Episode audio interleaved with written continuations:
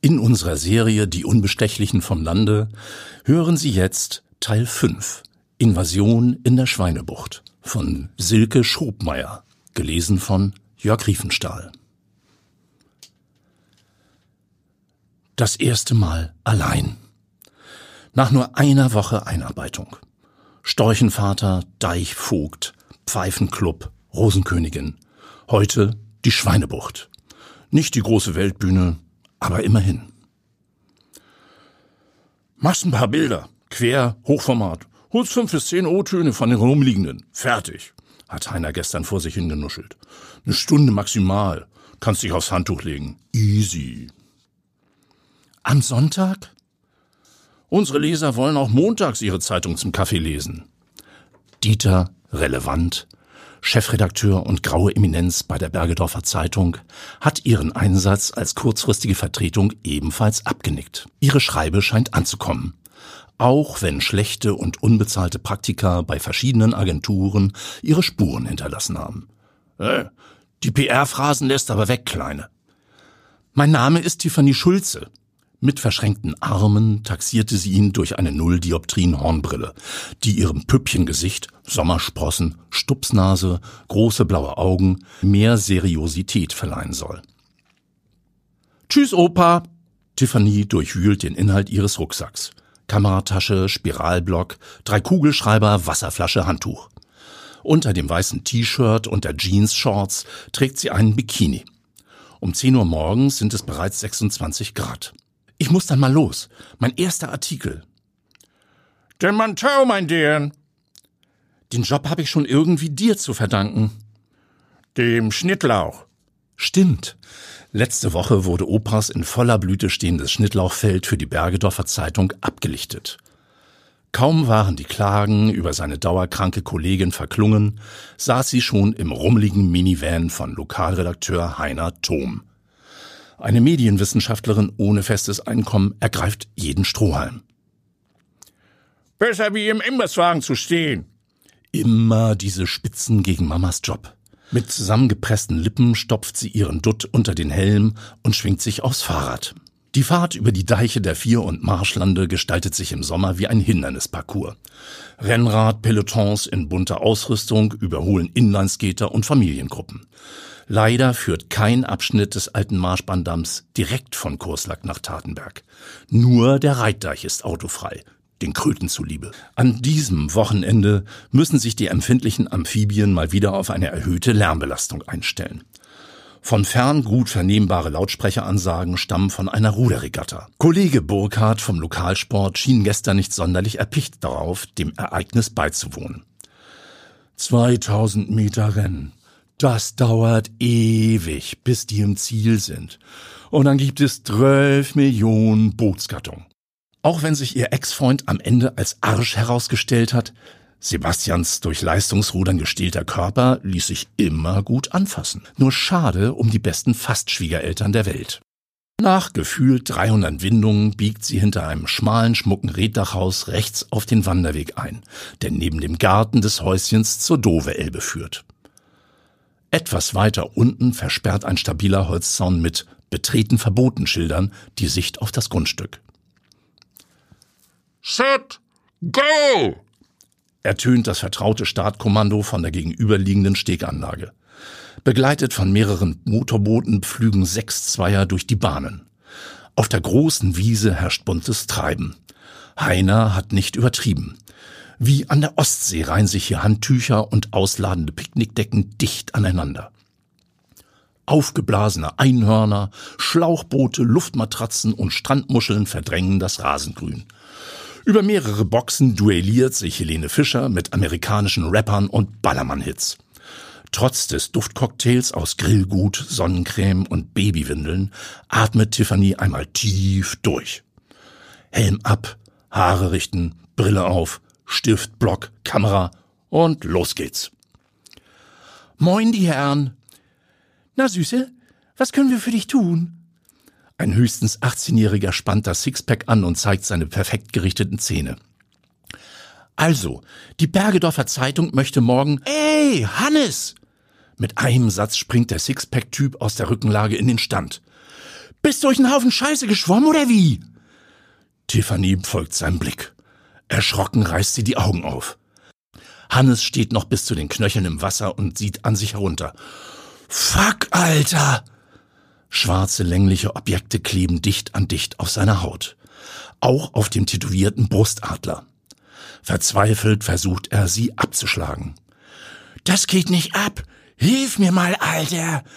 Ey, du blutest. Rote Rinnsale tropfen aus mehreren Wunden, sogar aus den Adlerflügeln. Ich hol Hilfe.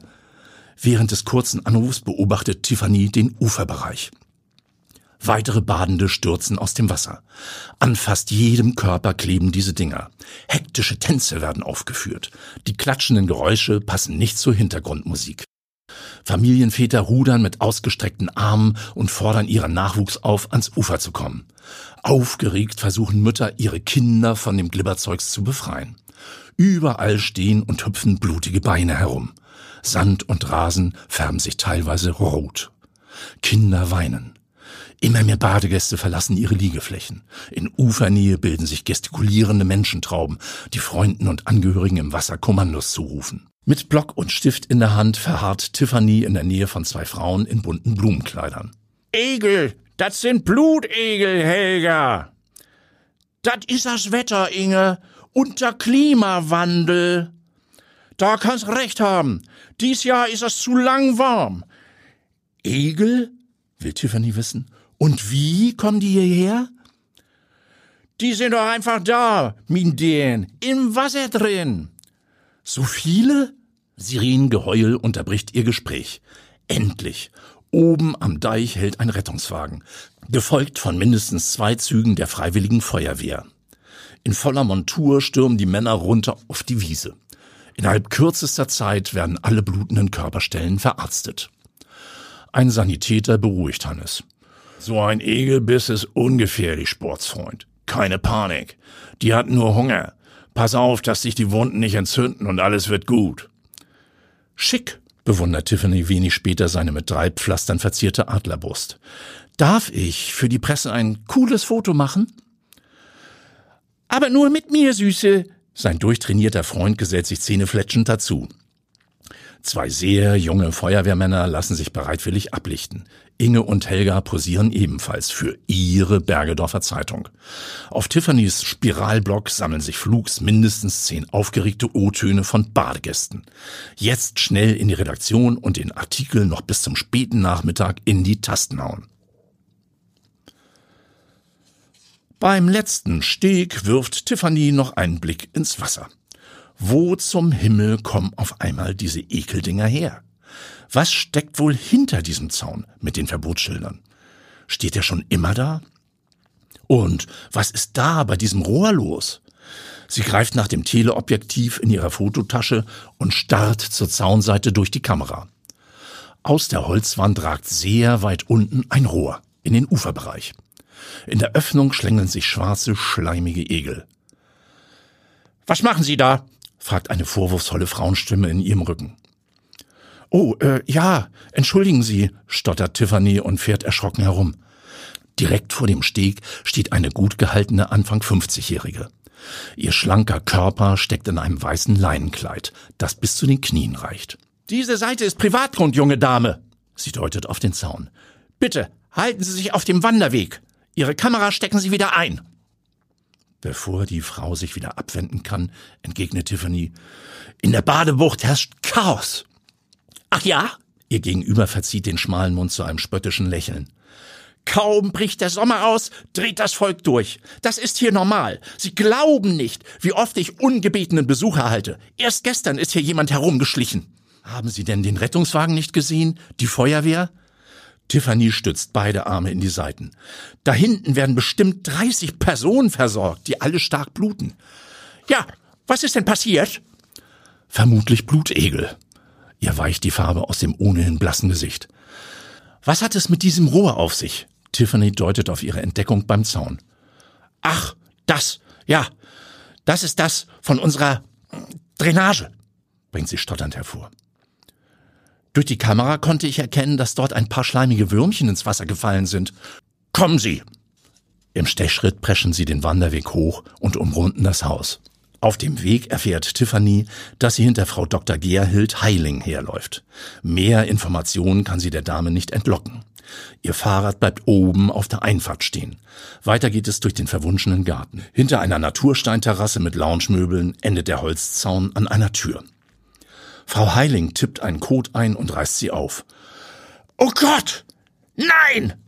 Tiffany reckt den Hals. Sie erblickt einen ziemlich großen Teich, also vielmehr das, was davon übrig war. In schlammigen Pfützen winden sich Egelhaufen. Jemand hat das Wasser abgelassen.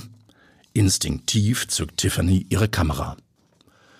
Keine Fotos, in Gottes Namen. Aber wieso? Ich bitte Sie. Verzweifelt sinkt Frau Heiling auf ihre Knie. Warum habe ich nicht eher nachgesehen? Alle weg, alles ist hin. Waren die Egel denn alle in diesem Teich? Ja. Wie viele? Mehrere tausend. Und warum? Blutegel werden für verschiedene Therapien verwendet. Arthrose, Rheuma, auch bei Hautverpflanzung. Sie lässt das Gesicht in ihre Hände sinken. Wir haben doch gerade erst einen Vertrag mit dem Unfallkrankenhaus abgeschlossen und mit mehreren Therapeuten aus ganz Deutschland. Ist das nicht eher eine Methode aus dem Mittelalter? überlegt Tiffany. Ach was! Kopfschütteln. Sie waren hungrig und sollten jetzt verschickt werden. Hungrig? Medizinische Egel dürfen mehrere Monate kein Blut bekommen. Sie müssen die Polizei rufen. Das wirbelt so viel Staub auf. Vielleicht, Tiffany denkt kurz nach. Ja, vielleicht kann ich Ihnen helfen. Was wollen Sie denn tun? Ich bin Journalistin und kann recherchieren. Blutegelzucht? fragt Timo Kramer ungläubig nach. Hier in Norderstedt? Ja, genau. Und wie kommt man unten in Bergedorf zu der Info? Weiß Heiner davon? Wir stehen ständig in Kontakt, lügt Tiffany. Schon den ganzen Tag ist ihr Kollege unerreichbar. Nochmal von vorn. Ich komme da nicht ganz mit. Tiffany bemüht sich, den Kollegen aus der Lokalredaktion in Norderstedt ins Bild zu setzen. Sie kann selbst kaum glauben, was sich seit heute Morgen alles ereignet hat. Dann habe ich mich gefragt, wer könnte ein Interesse daran haben, dass die ekligen Egel lieber eine Massenpanik in der Schweinebucht anrichten und nicht an potenzielle Auftraggeber geliefert werden. Guter Ansatz, entgegnet Timo. Für einen Frischling gar nicht schlecht. Also, Frau Dr. Heiling hat einen Vertrag mit dem Unfallkrankenhaus Boberg. Zufällig arbeitet dort mein Ex-Fast-Schwiegervater und hat heute Dienst. Genauso wie sein Kollege Dr. Schönborn, der diese Egelmethode neu etabliert hat. Und was hat das jetzt mit Norderstedt zu tun? Dort sitzt der Ersatzlieferant, wenn Frau Dr. Heiling ausfällt. Eine Firma namens E-Gel. E-Gel? Timo überlegt. Die sind hier in der Nähe vom Naturschutzgebiet. Und ich dachte immer, die machen irgendwas mit Schmierfetten oder so. Hast du Zeit? Wird das jetzt ein Date? Tiffany verdreht die Augen. Könntest du dorthin fahren und dich mal umhören? Hm. Eigentlich habe ich noch einen Termin, aber. Ja? Wenn wir uns mal auf einen Kaffee treffen, gehe ich da gleich Gassi. Danke, Timo. Aufstrebenden jungen Kolleginnen muss man doch unter die Arme greifen. Du hörst von mir. Nur eine Stunde später ertönen auf ihrem Handy mehrere Zwitschergeräusche. Der Kaffee wartet. LG Timo. Tiffany klickt auf das Profilbild. Netter Typ mit Wuschelhaar. Seine gut zehn Aufnahmen von einem Sektempfang im Garten eines Firmengeländes leitet sie umgehend an Frau Dr. Heiling weiter. Nach fünf Minuten blinkt der grüne Hörer auf ihrem Handy. Frau Schulze, Sie werden es nicht glauben. Dieser Kerl mit dem Borstenhaar und dem schlecht sitzenden Anzug. Frau Heiling nimmt einen tiefen Atemzug. Der ist gestern bei mir hinten herumgeschlichen. Ich habe den bestimmt zweimal gesehen. Es kann sogar sein, dass unsere Kamera ihn abgelichtet hat. Dann sollten Sie jetzt doch die Polizei informieren. Mit einem Satz hockt sich Tiffany zu Opa auf die Bank. Stolz reckt sie ihm die druckfrische Montagsausgabe der Bergerdorfer Zeitung entgegen. Opa, mein erster Artikel. Blutegel-Invasion in der Schweinebucht. Von Lokalredakteurin aufgeklärt. Ach, mein Den.